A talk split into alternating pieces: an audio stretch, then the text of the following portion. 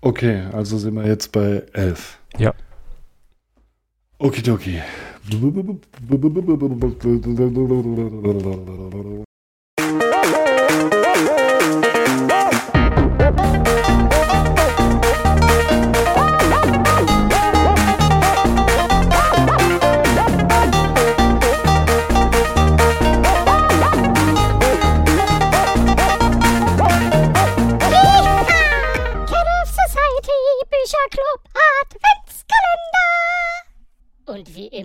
Unterbrechungsfrei in Areal 12 fett gedrückt. Hallo, liebe Kalenderfans. Folge 11.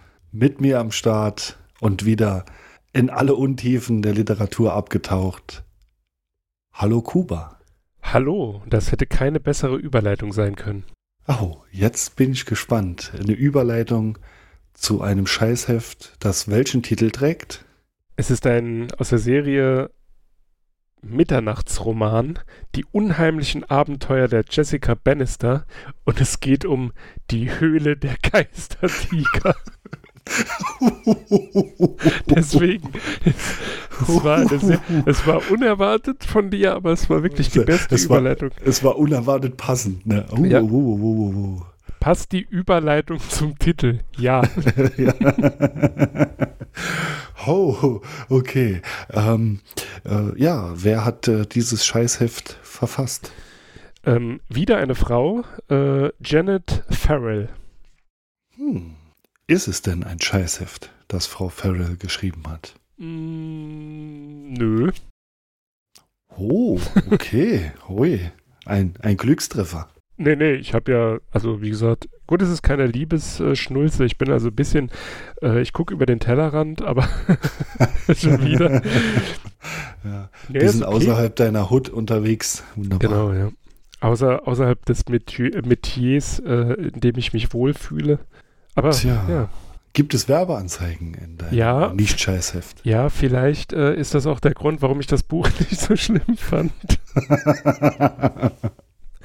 Es ist Werbung für Tomapyrin. Pack den Schmerz, löst ihn auf. Hoffentlich äh, äh, direkt auf der ersten Seite, auf dem Einband schon. Nee, auf Seite 20. Ah, für, für dieses Heft wird empfohlen der Genuss von Tomapyrin. Oder so. Nee, es ist tatsächlich, ist gar nicht so schlecht. Also es ist okay. Okay, das ist, äh, das ist ja schon ein, ein großes Kompliment in unserem Kalender, wenn es okay ist. Wunderbar. Ähm, wurde geschnackselt. Äh, jetzt muss ich kurz überlegen. Nein, Oh. Gibt es noch die Option auf geschnackselt? ich gehe davon aus. Oh. die. okay.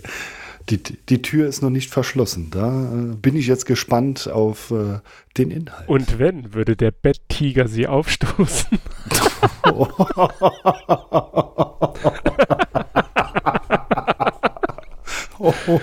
Ah, heute ist Tag der Oh. Überleitung. Yeah. Merkt euch das. 11.12. immer Tag der Überleitung. Puh. Dann spann mich nicht länger auf die Folter. Hau raus. Worum geht's? Also die Geschichte äh, beginnt mit einem Jäger, der Catboy, also das ist, das ist scheinbar ein äh, sibirischer, ein, ein indigenes sibirisches Volk, also vermute ich, ähm, so wenn man den Verlauf der äh, Geschichte betrachtet. Der Jäger ist auf der Jagd, sonst wäre er ja kein Jäger. Und dann auf einmal jagt er einen Uxaki. Ein Uxaki ist ein sagenumwogener Geistertiger. Und ähm, er stellt dann gerade fest, dass er der erste Catboy ist, der, also Catboy, nicht mit als Cat, sondern K-E-D-Boy, keine Ahnung, wie man es ausspricht, ich glaube, es ist russisch, ähm, der einem Uxaki auf den auf den Fersen ist. Also verfolgt er ihn und denkt, oh Mann, äh, ich bin der Erste meines Stamms, der es wagt, einen Uxaki hier zu jagen. Also läuft er ihm hinterher und irgendwann steht er in einer Höhle, in der ein grünes Feuer brennt. Um dieses Feuer herum sind lauter Gebeine, aber es sind keine Gebeine von Menschen, sondern es sind Gebeine von Tigern. Auf einmal erhebt sich, erheben sich die Gebeine und vor ihm formen sich Tiger eben besagte Uxaki-Tiger. so. ich, ich, merke, ich, ich steigere mich dazu sehr rein. Tiger. Irgendwann ist die Geschichte rum, aber man weiß nicht, verdammt, was ist mit Moguan geschehen. Dann geht es weiter. Es äh, ist in England, man ist in der Villa des Sir Malcolm Thornhill, der, wie sich später herausstellt, ein riesengroßer Freund von Okkultismus ist. Klar. Was will man bei diesem Buch, bei diesem Dingstitel erwarten? Es gibt einen Tom Harvard und eine äh, Jessica Bannister, die ist ja auch Namensgeberin dieser Serie, und sie und Tom Howard tauschen sich schon zu Beginn des, der Geschichte heiße Küsse. Oh. Ja, äh, nee, sie tauschen heiße Kü Küsse aus. Jetzt habe ich es verkackt. Naja, sie arbeiten auf jeden Fall beide beim London Observer. Das ist quasi so ein Schundblatt, äh, so ein äh, hier Regenbogenpresse. Äh, und dann kommt heraus, dass Jessica Bannister eine Seherin ist. Sie hat also quasi, sie sieht Dinge, also nicht so die Dinge, die wir alle sehen, sondern sie sieht halt so andere Dinge, so außergewöhnliche Dinge, so Dinge, die gar nicht existieren zurück zu Malcolm Thornhill. Der wird ermordet. Er ist, und das sagt seine Frau dann später im Interview mit den beiden, er war zuerst Wissenschaftler und dann hat er sich komplett dem Okkultismus hingegeben. Äh, und er hat einen Marmortisch und dort sind, ähm, ja, Symbole der Usaki-Höhlen. Dann kommt Scotland Yard und will dieses ganze Ding da untersuchen, aber sie kommen halt äh, zu nichts und die Frau von Malcolm Thornhill sagt ihnen auch nichts, weil sie Angst hat, dass der Ruf ihres Mannes halt nachhaltig geschädigt wird, weil er halt irgendwann in diese Verschwurbelungsgeschichte äh, da abgedriftet ist.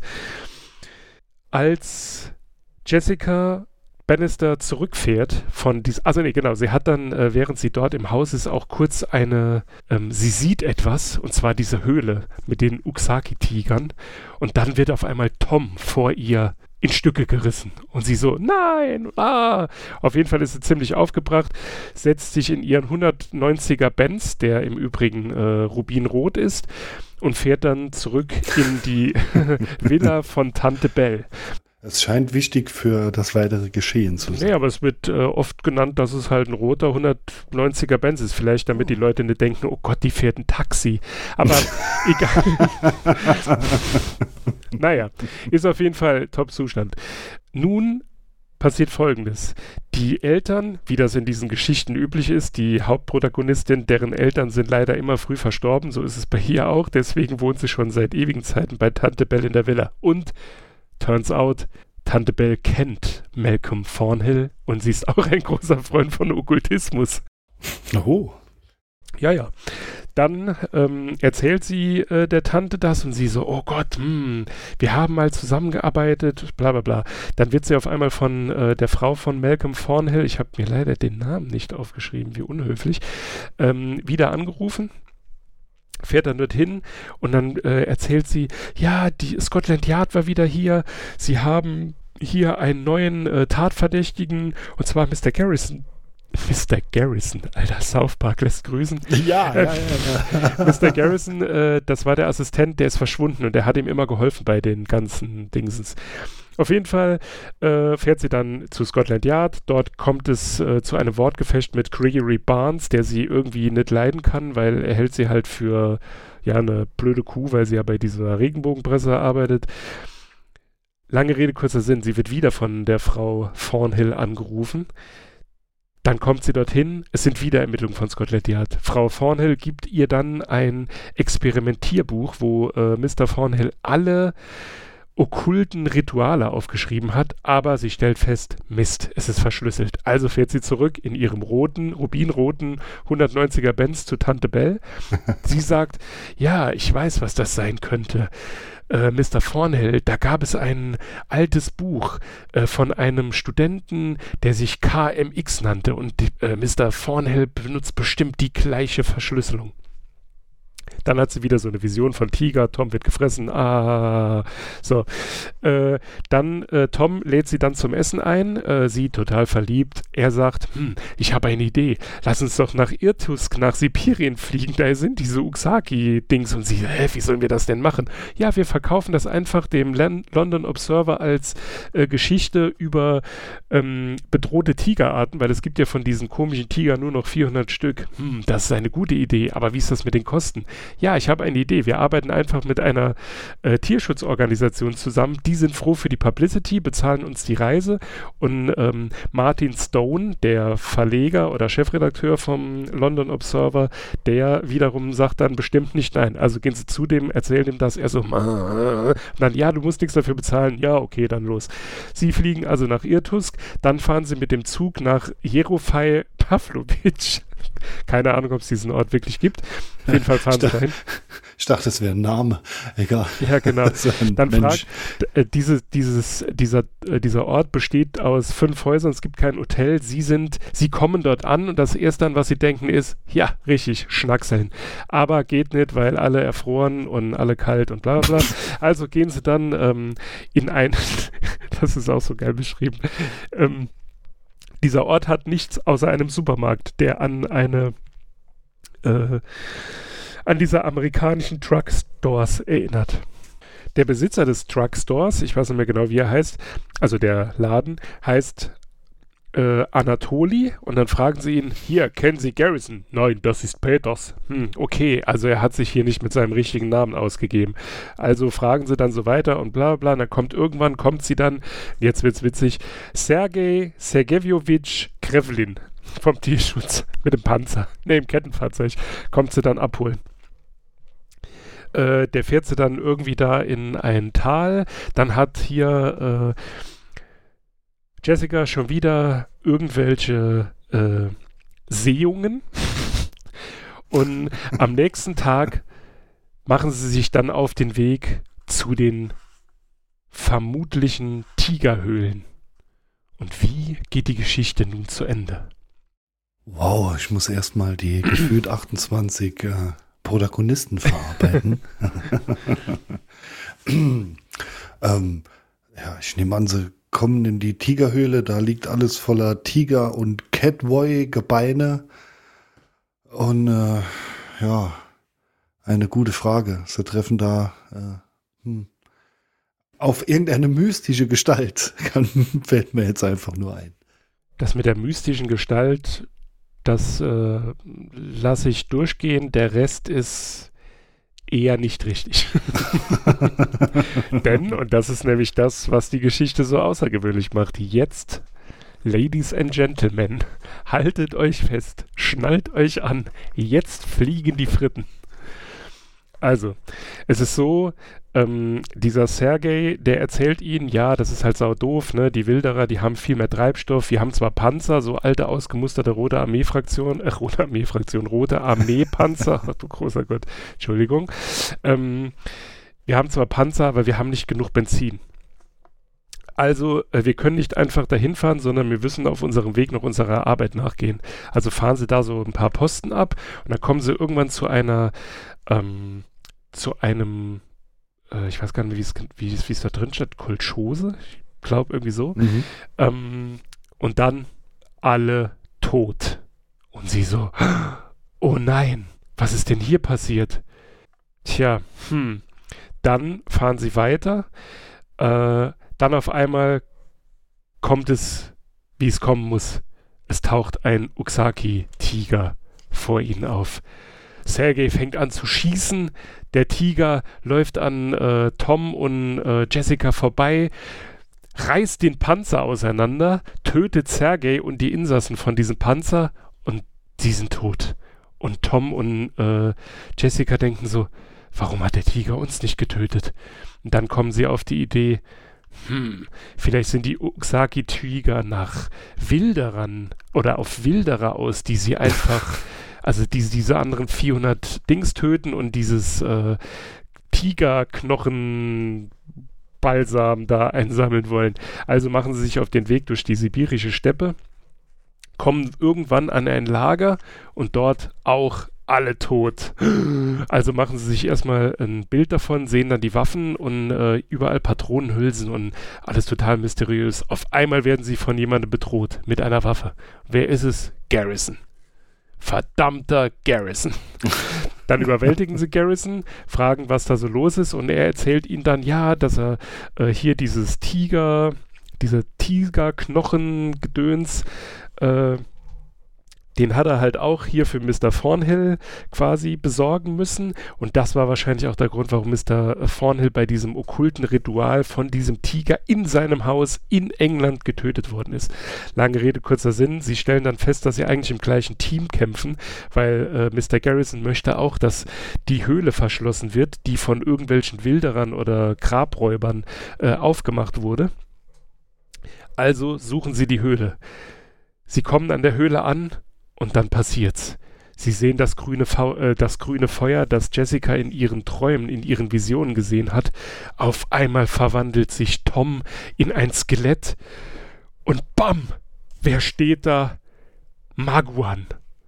Und dann weiß sie, verdammt, Tom ist die Wiedergeburt von Maguan. Ja, richtig gehört. Also Tiger kommt, bla bla bla. Dann spricht der Tiger mit ihnen und erzählt ihnen dann, dass sie so richtig legen und äh, dann so, okay, Tiger, ciao, wir passen jetzt auf. Sie machen die Höhle zusammen. Äh, sie machen die Höhle zusammen zu. Also Garrison sprengt vorne die äh, Höhle zu. Dann sagen sie, ja, aber Garrison, Sie können nicht mit nach London. Das Scotland Yard sucht Sie. Ja, ja, ich kenne hier den Provinzdirektor in Russland. Ich bleibe einfach hier. Okay, okay, wir fliegen zurück. Und auf dem Rückflug denken Tom und Jessica so, ja, aber scheiße. Wie erzählen wir jetzt die Geschichte von den vielen Getöteten. Da kommt ihnen aber so ein äh, abgedrehter UFO-Autor entgegen, äh, nicht entgegen, äh, sondern der veröffentlicht eine Geschichte, die so abstrus ist, dass sie natürlich in der Regenbose, Regenbogenpresse äh, breitgetreten wird und es kommt, wie es kommen muss. Sie geben sich ihrer Liebe hin und leben vermutlich bis ans Ende ihrer Tage glücklich in London. Ende. Puh, da war ich schon mit meinem äh, Raten zum Ende der Story nur knapp vorbei. Ja, sag ich. ich, äh, ich hätte aber noch, noch eine Frage äh, dazu. Das ist kein Scheißheft. Nee, ist wirklich geil. das, ist, das hat mich jetzt ich hab's äh, nur, ich hab's sehr nur sehr, ich hab's nur sehr schlecht erzählt. Die, Ach Gesch nee. die, Gesch die Geschichte ist sehr, sehr mitreißend geschrieben. Tatsächlich, also so als Mitternachtsroman, wenn man so am Kühlschrank steht und denkt, vermisst, jetzt ist mein Ziegenjoghurt wieder alle, ich bin deprimiert, was mache ich jetzt? Lest doch einfach den Mitternachtsroman. Das ist eine Empfehlung, die man gut im Schein der Kühlschrankleuchte lesen kann, oder wie? Ja, dann hat man auch so ein Gespür, wie sich dieses grüne Höllenfeuer da anfühlt, wo sich dann Und- ein Tiger Ja, und, und wie kühl es in der Höhle ist. Ja, also ich, wie gesagt, ich rate das niemandem, der vielleicht einen Fruchttiger im Kühlschrank stehen hat. Das könnte, könnte euch nach, nachhaltig erschrecken. Du bist aber heute ein ganz Lusttiger. Oh. Oh. Auch heute, am 12., äh, am 11.12. ist wieder Tag der Überleitung. Puh. Dann die, die immer am Schluss stehende wichtigste Frage der ganzen Folge. Passt der Titel denn zum Inhalt? Kurz und knackig, ja. Wunderbar. Die dann, Höhle der Geistertiger. Und es geht um Geistertiger. Dann bleibt mir nur zu sagen, vielen Dank für die spannende Erzählung, lieber Kuba. Und bis morgen. Bis morgen.